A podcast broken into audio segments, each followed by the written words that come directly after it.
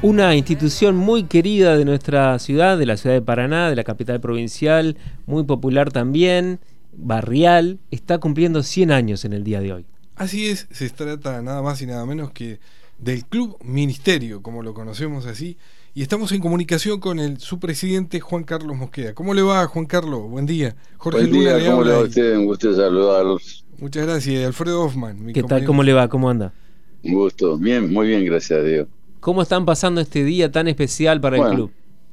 Nosotros lo estamos haciendo con mucho respeto y con mucho orgullo por aquellos hombres que alguna vez trabajaron para que esto se convirtiera en un club y por todos los hombres que pasaron por la institución e hicieron posible que llegáramos hoy a tener 100 años de vigencia activa, deportiva, cultural, social y seguimos siendo un club de barrio. Claro. Muchísimas disciplinas deportivas, pero fundamentalmente ¿cuáles? ¿Fútbol y boxeo o, hay más? Fútbol, boxeo femenino, boxeo femenino, masculino, fútbol femenino, masculino, mami hockey y fútbol infantil en todas sus categorías. Eh, Juan Carlos, ¿y esta noche qué, a qué hora es el hay, algo previsto? Esta noche a las 19.30 eh, están citados todos los planteles. Con quienes vamos a hacer este un pequeño este eh, vamos a pasar un, algunas eh, imágenes y demás de otro tiempo de este tiempo parte de la historia del club con la que nos pudimos juntar. No obviamente que va, va a haber algunas que van a faltar pero bueno tratamos de reconstruir de a poco la historia de este glorioso club Misterio. Claro. ¿Tienen material histórico? ¿Han conseguido fotos de, hace 100 años? Eh, tenemos, yo soy un viejo habitante del, puerto de los cuatro años, tengo 75, así que eh, algunos recuerdos tengo, pero lo que no teníamos y tengamos en cuenta que hace 70, 50 años y todo eso no había eh, teléfonos, no había fotos foto rápida, no había nada, había que todo, todas esas cosas, este, algunas hemos conseguido, otras teníamos, otras tenemos de otros eventos, este, así que vamos a ir pasando este, todo eso en diapositivas y obviamente cada uno va a tener su denominación y vamos a terminar con los chiquitos de hoy de 4 y 5 años, tenemos escuela de fútbol infantil, femenino y escuela de fútbol eh, masculino infantil. ¿Y en, va a ser la 19.30 en dónde? ¿En qué sede? En la confitería que el club ahí en el Puerto Nuevo, calle Linier. Y este... al, lado, del gimnasio, ¿sí? Claro, claro, claro. El gimnasio donde va Jorge acá, nuestro compañero. Ah, bueno. Eh, Juan, Carlos, un club muy ligado a la historia de la ciudad de Paraná también, ¿no? Que tiene que ver con, con algo tan importante para la ciudad como fue el Puerto Nuevo. Imagínense que por acá esto vendría a ser como si hoy fuera la este la ruta eh, transatlántica, ¿no? Sí. Este, eh, en la que une Brasil con Argentina, Chile, Bolivia, Perú, este, llega hasta, hasta Venezuela. Eh, como referencia, la Avenida Río de la Ruta 7, Vía Panán, este, que llega hasta Caracas. Sí y antes, eh, para llegar a ese lugar tenían que pasar por este lugar. Claro. Tenían que pasar por el puerto, por la lancha, digamos. Y además antes no había facultades acá en Entre Ríos, así que todos los que eh, pretendían ser profesionales tenían que viajar diariamente a Santa Fe por la lancha. Claro. Y después el transporte automotor a través de la balsa, este, que estaba instalada ahí en el puerto mismo, eh, este, al lado de la lancha, a unos 200 metros. Eh, todas son cosas y vivencias que, bueno, me tocó este, eh, conocerla desde chico. ¿Usted trabajaba ahí en el puerto? No, vivía, vivía ahí a, a cuadra o dos. Este, mi viejo trabajaba de changarín en el puerto. Claro, todo el barrio, digamos, vivía del puerto, de la actividad todo el barrio que se fue haciendo, porque antes era todo baldío, digamos ahí. Eh, yo le cuento que la cancha de ministerio, para, como referencia, la cancha original, era un terreno que había comprado el gobierno de Corrientes para este, no pagar aforo porque traía todos sus productos de la región y acá el puerto de Paraná cuando era operativo este, venían barcos de, ultramar y cargaban acá. ¿Y dónde estaba la este, cancha? ¿Eh? ¿Dónde estaba la cancha? Estaba donde está la plaza de la provincia. Laurencena eh, al 450 al 550. ¿Dónde está? donde está hoy la plaza de la provincia. La calecita y. La calecita, todo eso era la cancha que daba el de los Barú de un lado y del otro lado quedaba la sede social nuestra. Viene en el, medio, del puerto, digamos, en la zona. Claro, en el medio del puerto, un lugar estratégico. este, así que, bueno, yo no voy a contar mi historia, quiero contar la historia del club a través de quienes fueron sus fundadores. Por ejemplo, este eh, Alejo Roja ofreció su casa, era un trabajador del ministerio en su momento, en Calle Rioja vivía, ahí se reunieron este, varios integrantes de del trabajo del club, que querían un lugar para su esparcimiento y, y bueno, empezaron a hacer ahí, eh, primero no tenían cancha y después que en el 30 el gobierno de Corriente deja de usar la cancha, eh, don Francisco Lombardo, que es socio fundador del club, de los 18 años, era, con él tuve muchas charlas, vivió muchos años y demás, después llegó a ser presidente del club en, en el 47 este, y en uno de esos viajes que hacen los presidentes por la provincia, el presidente de la Nación era Farrell. Sí. Y Perón era el ministro de Trabajo y Previsión. Sí. Así que visitan el ministerio, obviamente, porque el ministerio tenía 1.500 trabajadores en aquel momento. La, la Dársena trabajaba, trabajaban todos los talleres, todas esas cosas. Este, y la comisión directiva del club le pide y se puede pasar la cancha a, nombre del ministerio. Obviamente que le contestan que no, porque no es de ellos, del gobierno de corriente, y sería muy...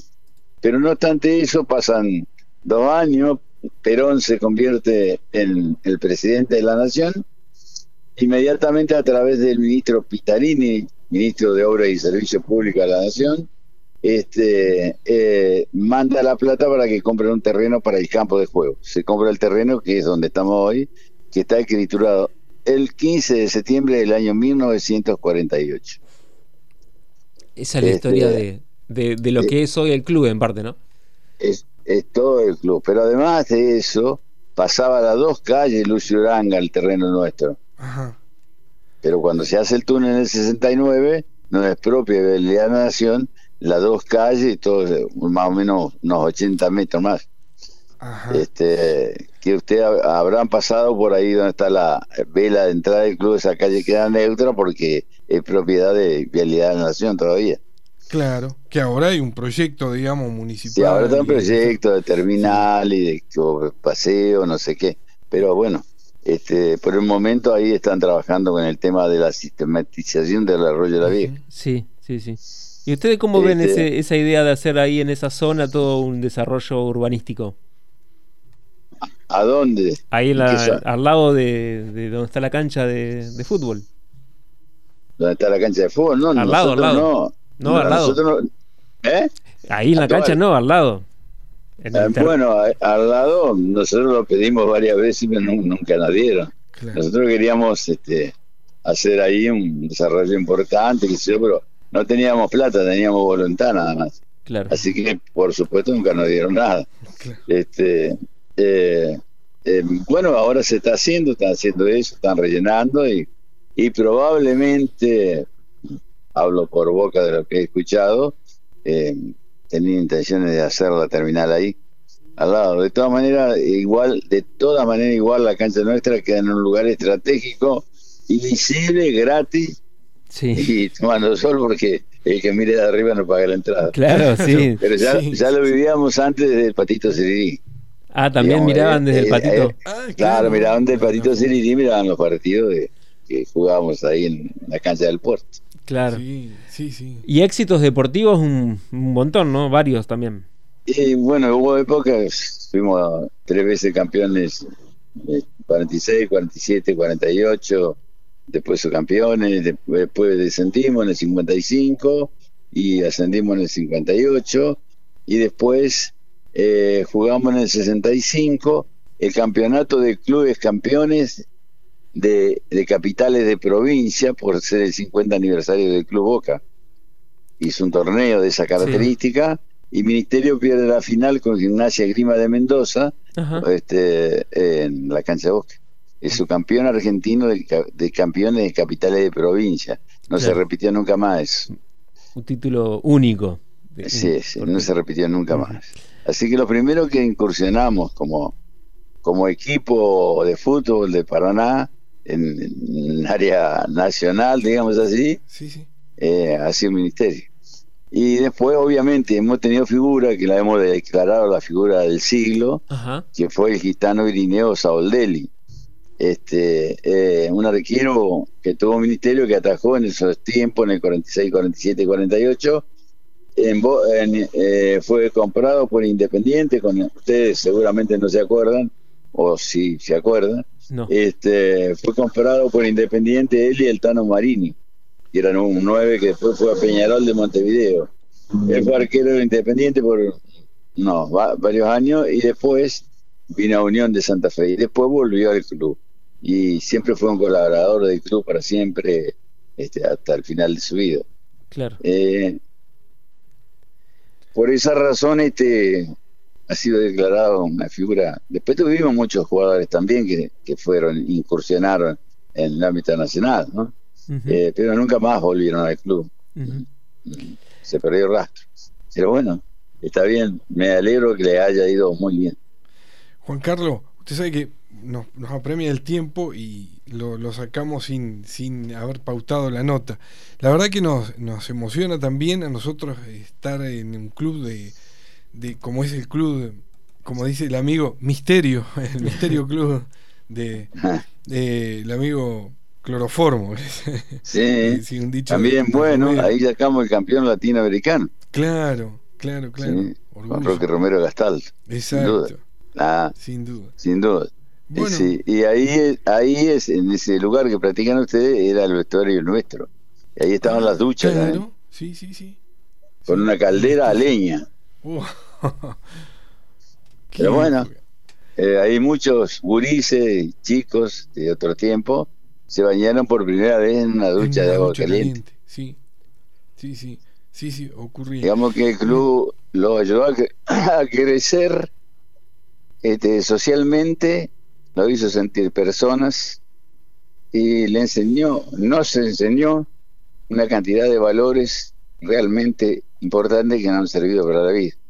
Totalmente de acuerdo, totalmente de acuerdo. Ojalá Dios quiera, bueno, todos los desde el Estado se refuercen nuevamente estos valores y el, revalorizar a los clubes. Eh, don Juan Sin Duda. Yo creo que nos hace falta eh, recorrer un poquito más la periferia y ver eh, este, los clubes de barrio que trabajan a pulmón este, y no me quejo, digamos, también hemos recibido alguna ayuda del gobierno de la provincia de Entre Ríos y de la municipalidad de Paraná y hemos entrado, por ejemplo, en, clubes de barrio en Nación. En este tiempo hemos sido favorecidos con pequeñas cosas, pero para nosotros son grandes cosas, son muy importantes. Juan Carlos, muchísimas gracias por este tiempo y bueno, nos vemos esta noche a partir de las 19.30 en el festejo del Club Ministerio en, en, el mismo, en la misma sede. Bueno, en nombre de mis compañeros de comisión directiva y de todo el Club Ministerio, le agradecemos esta nota, le dejamos un fuerte abrazo y está abierta la invitación. Bueno, gracias, hasta luego. Estamos, adiós. Así hablábamos con Juan Carlos Mosqueda, presidente del Club Ministerio, que hoy está cumpliendo años. Las voces de los protagonistas en Radio Diputados.